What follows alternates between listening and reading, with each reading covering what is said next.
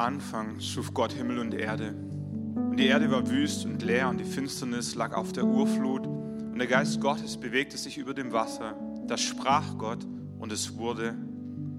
Und Gott sprach, lasst uns Menschen machen nach unserem Bild, uns ähnlich. Sie sollen herrschen über die Fische des Meeres und über die Vögel des Himmels, über das Vieh und über die ganze Erde und über alle Kriechtiere, die sich auf der Erde regen. Und Gott schuf den Menschen als sein Bild, als Gottes Geschöpf, schuf er ihn als Mann und Frau.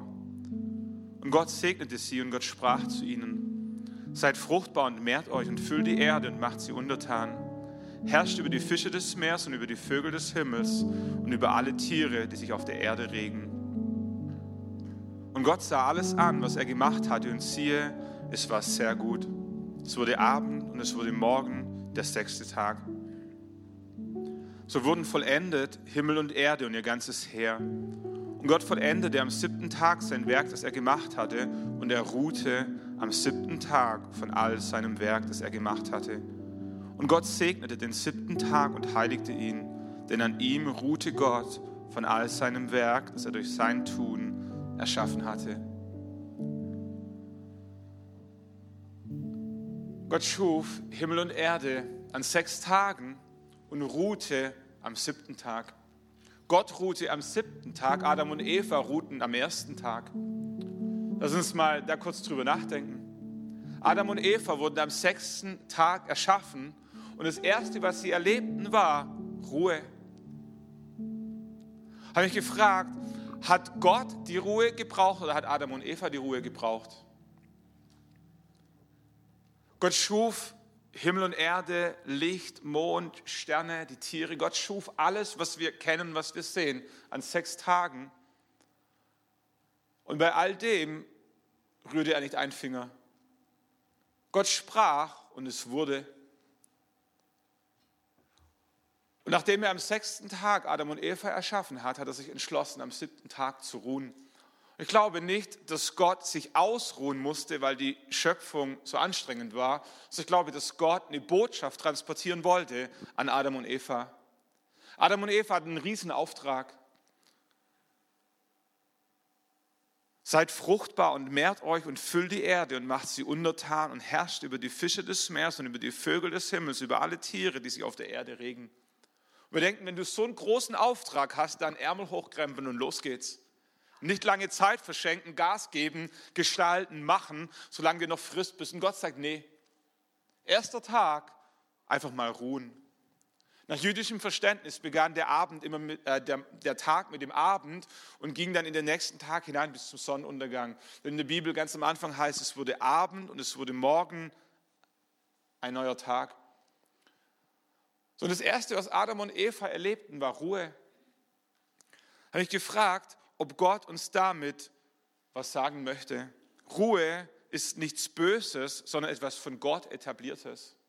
Ruhe ist nicht eine Strafe, sondern es ist ein Geschenk und ein Segen Gottes, das er dir und mir machen möchte. Gott war Ruhe so wichtig, dass er den Sabbat als Ruhetag in den zehn Geboten verankerte. Das vierte Gebot ist das ausführlichste der zehn Gebote. Kein anderes Gebot wird so ausführlich beschrieben wie das Sabbatgebot. Denke an den Sabbattag und halte ihn heilig. Sechs Tage sollst du arbeiten und all deine Arbeit tun. Der siebte Tag aber ist ein Sabbat, ein Ruhetag für den Herrn, deinen Gott. Da darfst du keinerlei Arbeit tun, weder du selbst noch dein Sohn, deine Tochter, dein Knecht, deine Magd, dein Vieh oder ein Fremder, der bei dir in deinen Toren wohnt. Denn in sechs Tagen hat der Herr den Himmel und die Erde gemacht, das Meer und alles, was in ihnen ist. Dann aber ruhte er am siebten Tag. Darum hat der Herr den Sabbattag gesegnet und ihn geheiligt. Ein Segen drauf, den Sabbat zu halten, einen Ruhetag sich zu gönnen. Ruhe zu machen oder zu halten, den Sabbat zu heiligen, den Sonntag freizunehmen, ist nicht eine Strafe. Ist nicht eine Strafe. Jesus macht es nochmal sehr deutlich. Äh, die Pharisäer haben da dann ein Regelwerk aufgebaut um den Sabbat rum, weil sie dachten, wenn alle Juden den Sabbat heiligen würden, würde der Messias kommen. So, das war das Mindset dahinter. Und was dazu ausuferte, dass der Sabbat nicht eine Erholung war, sondern eine, eine enge ein angstbesetzter Tag, wo die Juden sich fürchteten, etwas falsch zu machen. Und Jesus macht sehr deutlich, dass das nicht das ist, wie er sich den Sabbat gedacht hat, indem er sagt, der Sabbat ist für den Mensch da, nicht der Mensch für den Sabbat. Also es geht nicht um, um, um, um Gesetzlichkeit und Regeln einzuhalten, es geht darum, diesen Segen Gottes, den er dir und mir schenken möchte, zugänglich durch den Sabbat oder durch den Ruhetag, diesen Segen abzugreifen. Und Ruhe ist was super, super Wertvolles. Über viele Jahre waren die Israeliten in ägyptischer Gefangenschaft und Sklaven hatten keinen freien Tag. Da wurde geschafft, äh, geschafft und malocht von früh bis spät. Da wurde rausgequetscht, was nur ging. Und Gott konnte es irgendwann nicht mehr ertragen. Er führte sein Volk aus der Gefangenschaft heraus, nicht in die Wüste, sondern ins verheißene Land. Und als Gott mit Mose über das verheißene Land spricht, beschreibt er das verheißene Land als einen Ort der Ruhe für das Volk Israel. Mein Angesicht, zweites Buch Mose, Kapitel 33, Vers 14, mein Angesicht, sagt Gott, wird euch vorausgehen und ich werde dir Ruhe verschaffen. Das war die Intention Gottes. Raus aus der Sklave, Sklaverei, rein in das verheißene Land, in den Ort der Ruhe. Josua erinnert das Volk Gottes nochmal dran im ersten Buch, im ersten Kapitel, Vers 13. Erinnert euch an das, was Mose, der Diener des Herrn, euch befohlen hat. Der Herr, euer Gott, schafft euch Ruhe und wird euch dieses Land geben. Sicherlich zunächst mal äußere Ruhe, Frieden, kein Kämpfen mehr, ein eigenes Land, ein Dach über dem Kopf, ein Land, das man kultivieren konnte, aber auch eine innere Ruhe. Als Sklave warst du ständig in Furcht, ständig mit Adrenalin voll, weil du nie wusstest, was morgen kommt. In deinem eigenen Heim, in deinem eigenen Land, als freier Mensch kannst du Ruhe in einer ganz neuen Tiefe erleben. Das ist ein Geschenk, das Gott dir und mir machen möchte, ein Segen, zur Ruhe zu kommen.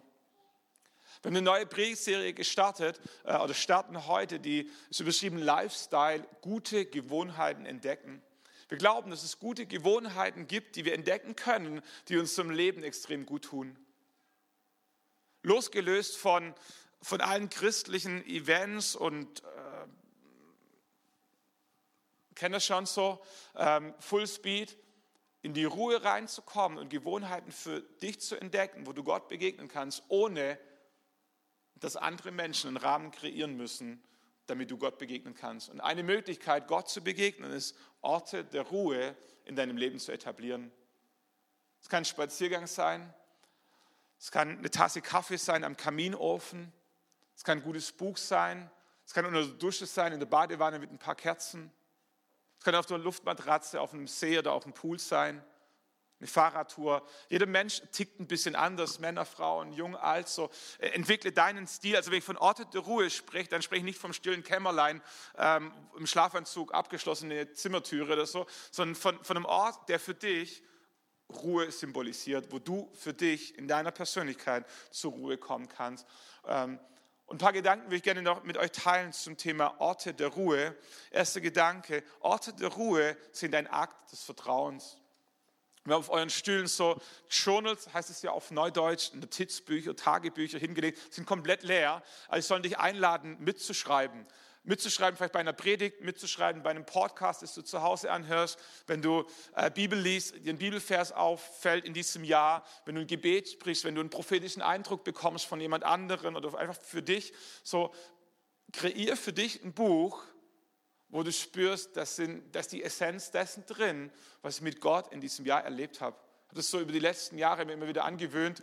Oh, ist super wertvoll, zurückblättern zu können, sagen, was hat Gott eigentlich letztes Jahr gesprochen? Was hat Gott realisiert? Was ist wahr geworden? Wo sind Durchbrüche gekommen? Wo, wo lohnt es sich dran zu bleiben? Und welche Erkenntnisse?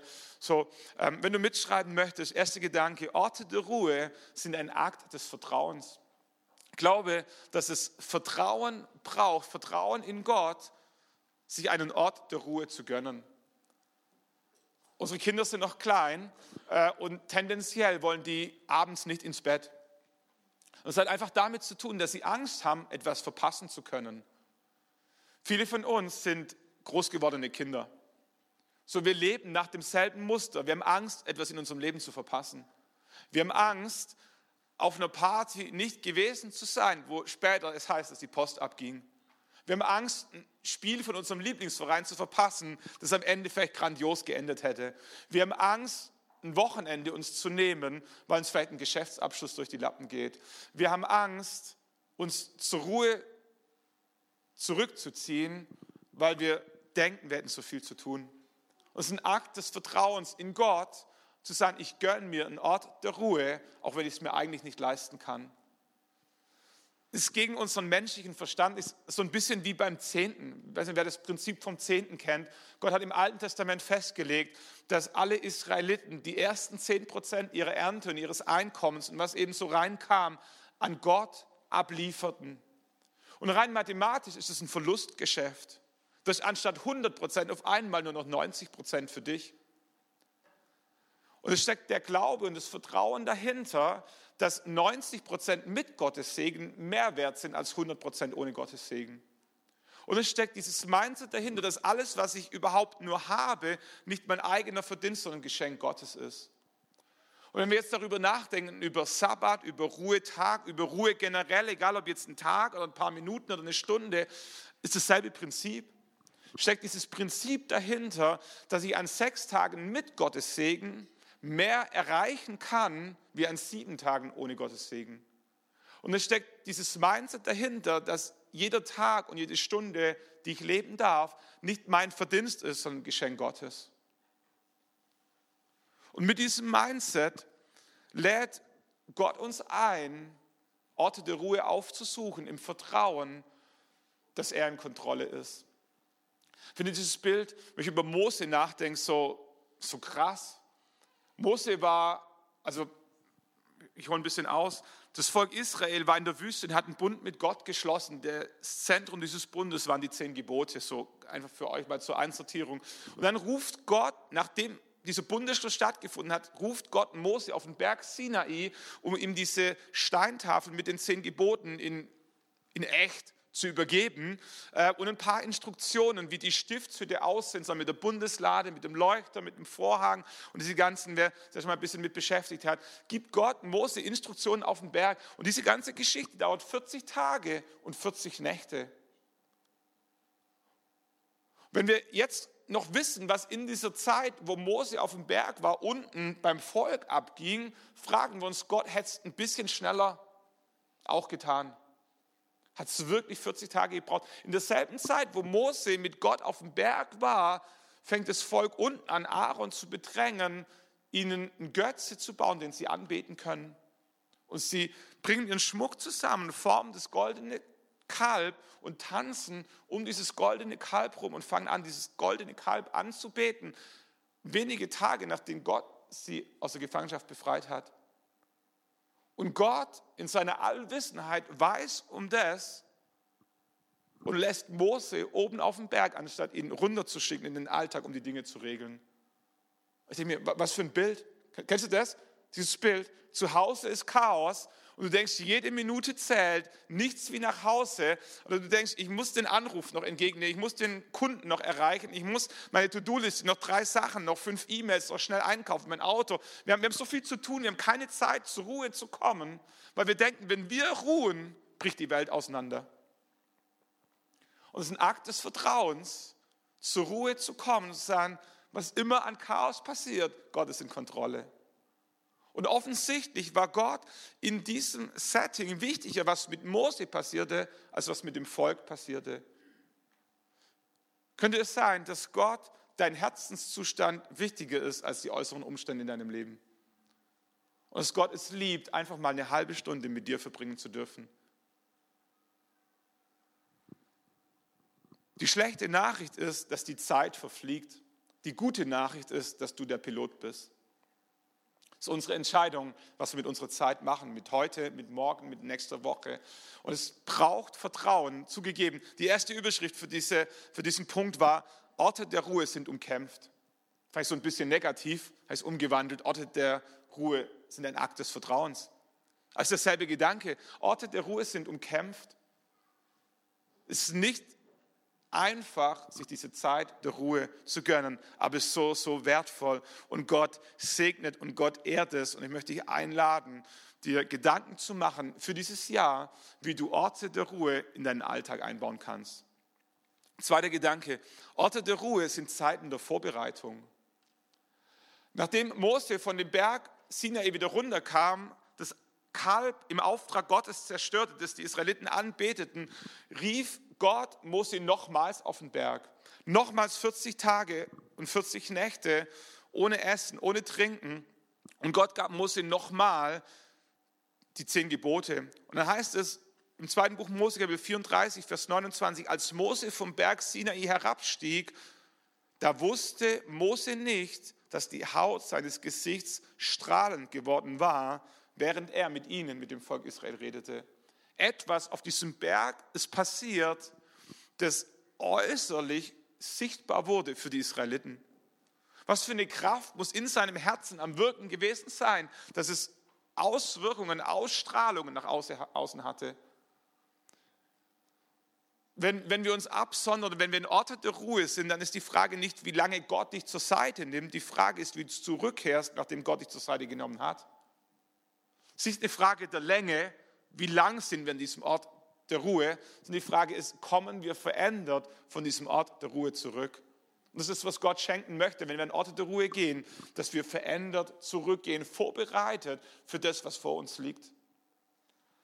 Paulus, der früher Saulus genannt wurde, war einer der größten Christenhasser, die es gab. Er war dabei, als Stephanus gesteinigt wurde, fand es großartig. Er ging zu den Schriftgelehrten und Pharisäern, hat sie einen Brief geben lassen oder ein Mandat, in anderen Städten reinzumarschieren und Christen gefangen zu nehmen, zu foltern, um sie von ihrem Glauben abzuhalten, weil er davon überzeugt war, dass das Judentum die richtige Religion sei. Und als er auf dem Weg war nach Damaskus, um Christen gefangen zu nehmen, begegnet er Gott.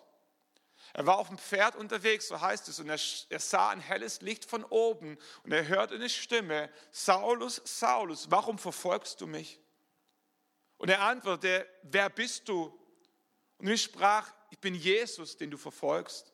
Und er fällt vom Pferd und als er wieder aufsteht, konnte er nicht mehr sehen.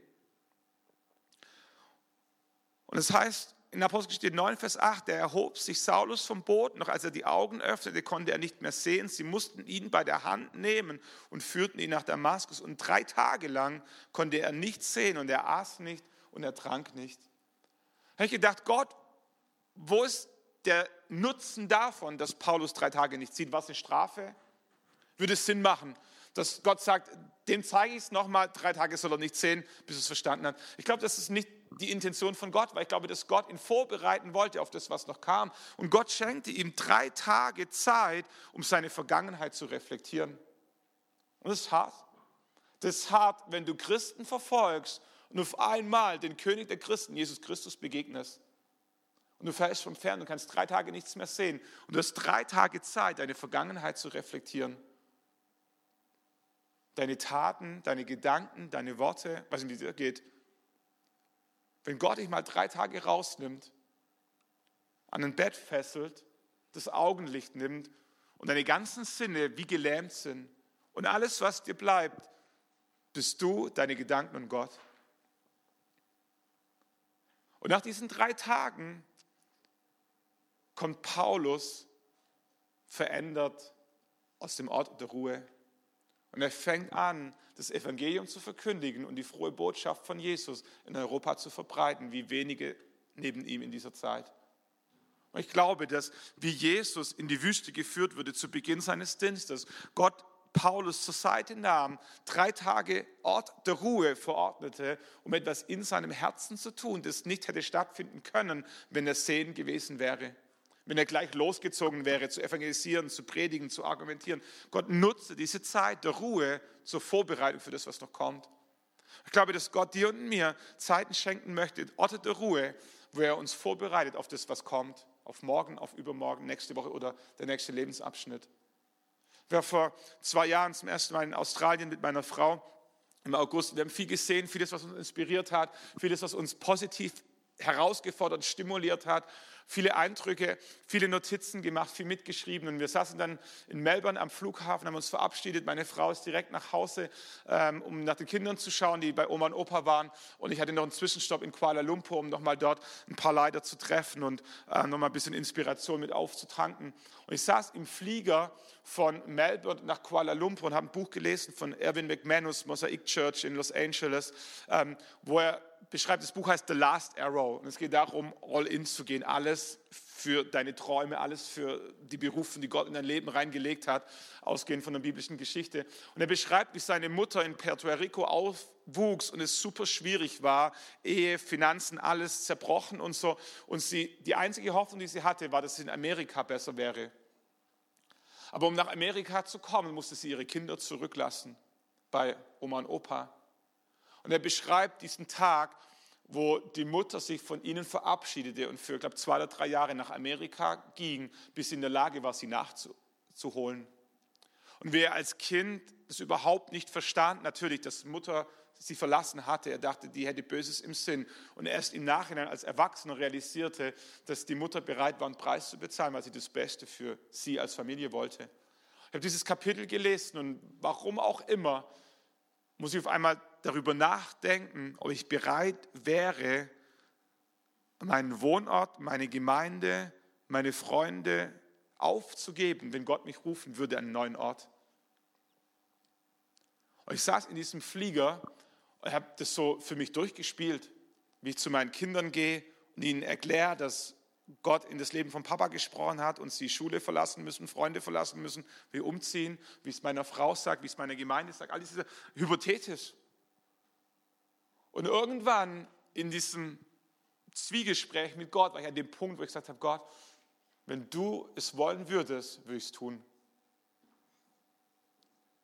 Und auf einmal kamen diese ganzen Emotionen hoch und ich saß in dieser in diesem Flieger, drei Sitze zum Glück, eine Reihe ganz für mich. Ich habe Rotz und Wasser geweint über diesen Gedanken, dass Gott mich verpflanzt und diesen Preis, den es kosten könnte, Gott nachzufolgen.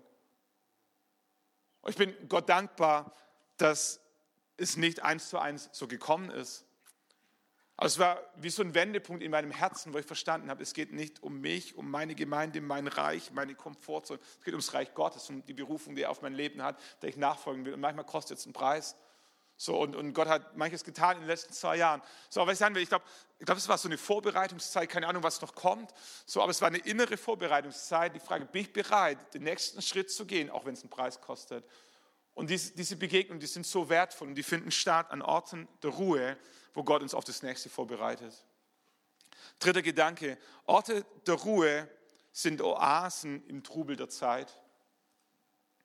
Orte der Ruhe sind Oasen im Trubel der Zeit. Ich spreche nicht von Einsamkeit, sondern von Zurückgezogenheit. Einsamkeit ist was Schreckliches. Einsamkeit bedeutet, dass du und niemand im Raum ist. Zurückgezogenheit bedeutet, dass du und Gott im Raum sind. Das sind Welten. So, ich spreche nicht von Einsamkeit, das ist was, was Unschönes. Ich spreche von Zurückgezogenheit, wo wir uns bewusst entscheiden, alleine mit Gott zu sein. Und diese Orte der Ruhe sind Oasen im Trubel der Zeit. Ich bewundere als Leiter, als Vater, ich bewundere Jesus, wie er im Sturm schläft. Ich finde es grandios. Ich denke, wie, wie kannst du schlafen, wenn das Schiff absäuft? So, wenn zu Hause Chaos ist, das, da muss der Captain an Bord sein, das Kommando geben, da musst du Dinge delegieren, entscheiden in deiner Firma, in deiner Familie, in deinem Posteingang. So, wenn die Hütte brennt, dann werden Leiterqualitäten sichtbar. So, und Jesus als der Leiter der Jünger schläft mitten im Sturm. Und als, er den Sturm, als die Jünger ihn dann wecken und der Sturm gestillt ist, schaut Jesus sie an, Markus Evangelium Kapitel 4, Vers 40 und sagt, was seid ihr so furchtsam, habt ihr noch keinen Glauben? Und es wirkt so, wie wenn Glauben der Schlüssel zu Schlaf im Sturm ist. Die einzigen Stürme, in denen wir schlafen können, sind die Stürme, wovon wir glauben, dass Gott in Kontrolle ist. Alle anderen Stürme sind beängstigend, aber die Stürme, wo du weißt, dass Gott in Kontrolle ist, da kannst du schlafen. Wenn wir über die Autobahn pacen mit 180, schlafen meine Kinder wie Lämmer. wenn ich fahre. Spaß. Aber kennt ihr, versteht ihr dieses Bild? 180 ist, ist lebensgefährlich. Bei 180 ein Schlenker und du bist tot. Und Kinder setzen sich in das Auto rein, machen die Augen zu und haben ihre besten Träume, während Papa am Steuer ist. In dem Moment, wo keiner mehr am Steuer ist, ist 30 schon lebensgefährlich. 50, 70 wird alles gefährlich. Und was es braucht, um im Sturm schlafen zu können, ist Glauben, dass Gott in Kontrolle ist. Ich habe mich gefragt, was es zuerst braucht. Braucht es zuerst den Glauben, dass Gott in Kontrolle ist und im Sturm schlafen zu können? Oder braucht es den Schlaf im Sturm, um Glauben zu entwickeln, dass Gott in Kontrolle ist? Und ich glaube, das ist so ein Wechselspiel. Manchmal beginnt es mit dem einen, manchmal beginnt es mit dem anderen. Einfacher ist, wenn der Glaube schon da ist, weil er sich etabliert hat, über die Jahre in deinem Leben gewachsen ist und du hast Glauben und du kannst im Sturm schlafen. Körperlich, aber auch innerlich. Also ihr versteht dieses Bild.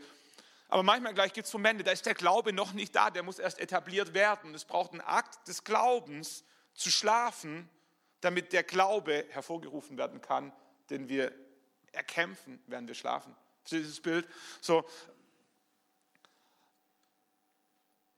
2016 war für mich so eine Situation, wo, wo ganz, ganz viel zusammenkam. Wir, haben in Nördlingen, wir waren mitten im Hausumbau und ganz, ganz vieles lief nicht so, wie wir es uns erhofft hatten. Es wurde teurer, es wurde komplizierter, die Genehmigungen gingen nicht so schnell, die Handwerker und all diese Geschichten. So. ich war super herausgefordert, irgendwie das äh, am Laufen zu halten, das Glaubenslevel hoch voranzukommen. Wir hatten ähm, Samuel, äh, der ein Jahr alt war, so Kleinkindphase noch, die Nächte waren kurz, ähm, Familienleben war manchmal turbulent.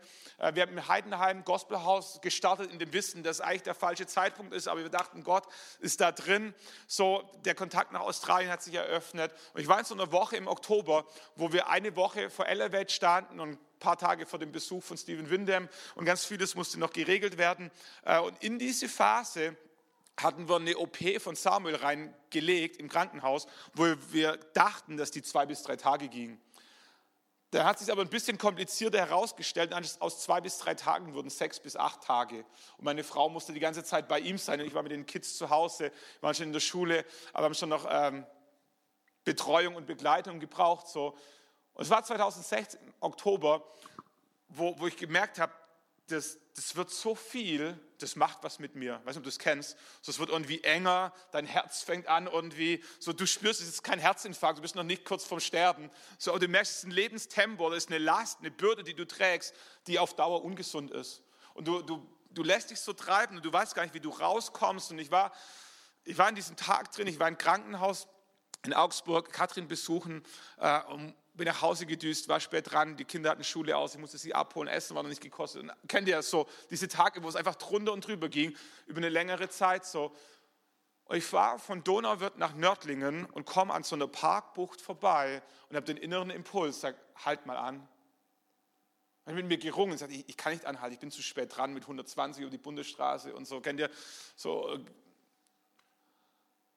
und Gott sei Dank habe ich es irgendwie geschafft, rechts rauszufahren und, äh, wie soll ich sagen, innerlich, innerlich zusammengesagt, so Arme und Kopf auf dem Lenkrad und so zu Gott geschrien, sagt Gott, ich kann nicht mehr, ich will nicht mehr, das, ist nicht gesund. Und es waren gefühlt zehn Minuten, wie ich da auf diesem Parkplatz über meinem Lenkrad hing und die waren so gut, die waren so wertvoll, kannst du gar nicht sagen.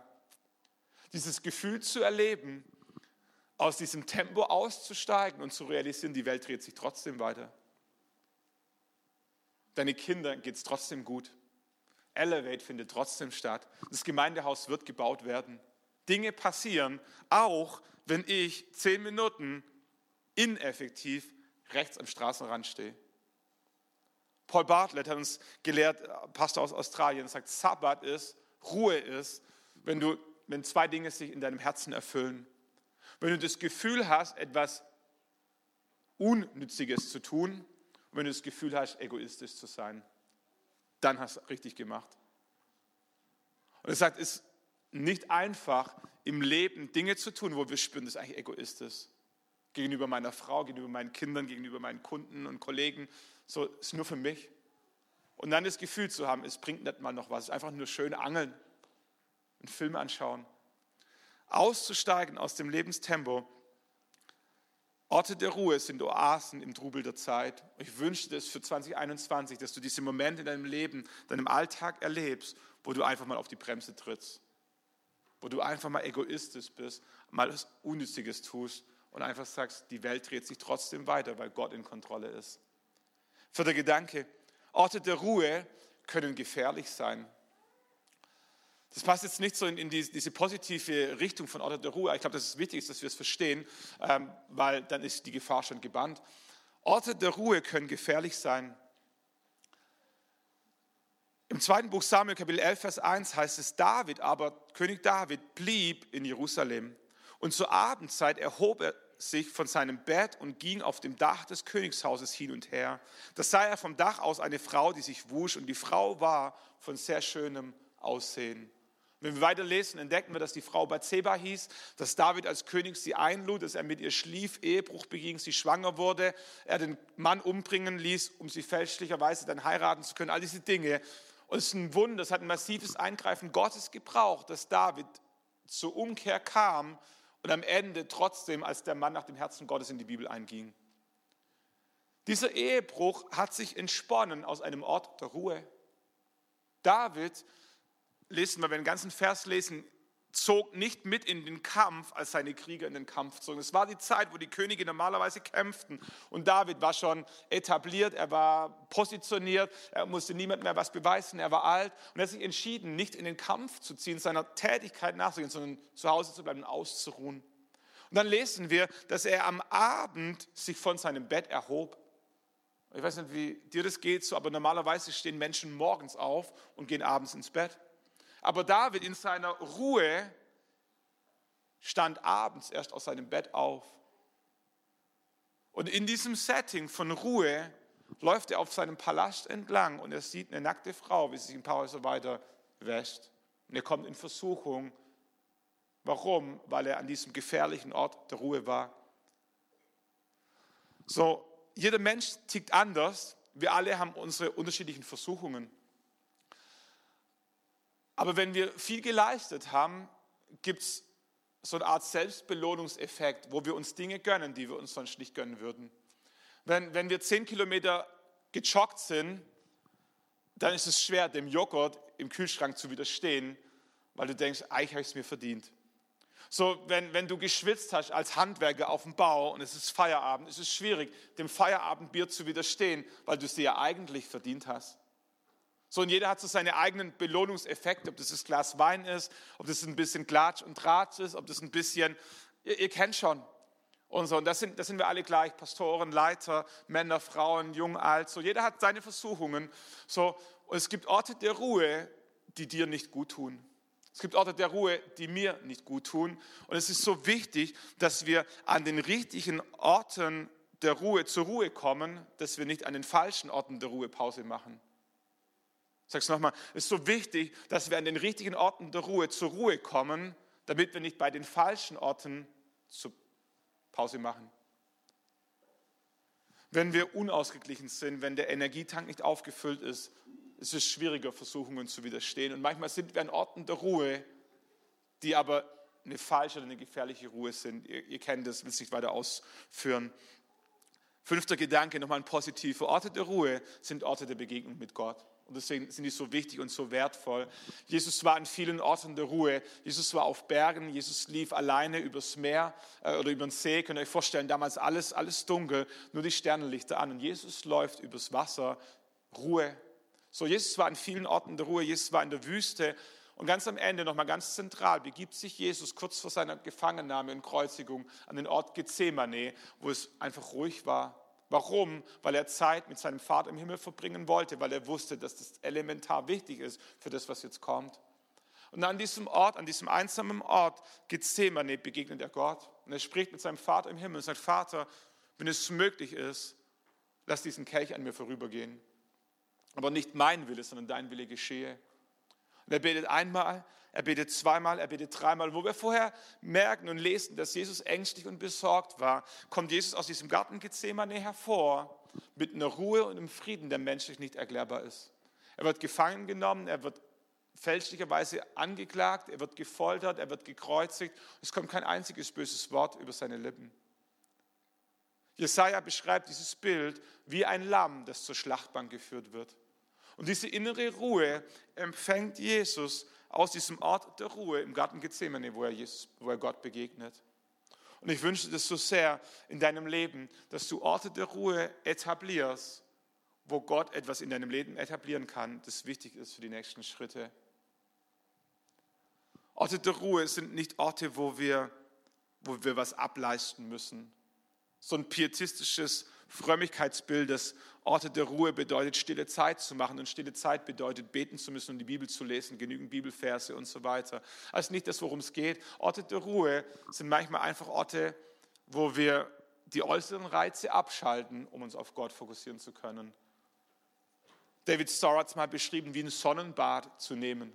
Wenn du ein Sonnenbad nehmen willst, musst du auch nichts Aktives tun. Alles, was es braucht, ist, sich in die Sonne zu legen, die Füße auszustrecken, sagen, hier bin ich. Und alles andere macht die Sonne. Sie wärmt deine Haut, sie stößt Vitamin D aus und all diese Geschichten, die grandios passieren, wenn wir in der Sonne liegen. Jesus spricht von der Rebe, die am Weinstock bleibt. Und wenn sie am Weinstock bleibt, bringt sie viel Frucht. Geht es auch nicht um Aktivismus, sondern einfach um Sein. Ich möchte dich einladen, die Band darf da vorne kommen für dich einen Ort der Ruhe zu etablieren in deinem Leben, wo du einfach sein darfst, wo du mit Gott reden kannst, wo du auf Gott hören kannst, wo du auch mal die Bibel liest, wo du ein Lobpreislied singst, wo du mal in Sprachen betest, wo du, wo du aber innerlich zur Ruhe kommst und Gott begegnest. David schreibt im ersten Buch Chronik, Kapitel 28, Vers 2, David, der König, stellte sich hin und sprach zum Volk, hört mich, meine Brüder und mein Volk, es liegt mir am Herzen, ein Haus der Ruhe zu bauen für die Lade des Bundes des Herrn und für den Schemel der Füße unseres Gottes. Und ich habe Vorbereitungen getroffen für den Bau. David hatte ein Anliegen, einen Ort der Ruhe zu bauen, wo die Gegenwart Gottes sich lagern kann. Was für ein grandioses Bild. Das heißt, ich habe Vorbereitungen getroffen, um einen Ort der Ruhe zu etablieren, wo die Gegenwart Gottes kommen kann und sich lagern, damit Menschen Gott begegnen. Meine Frage an dich ist, welchen Ort der Ruhe baust du in deinem Leben?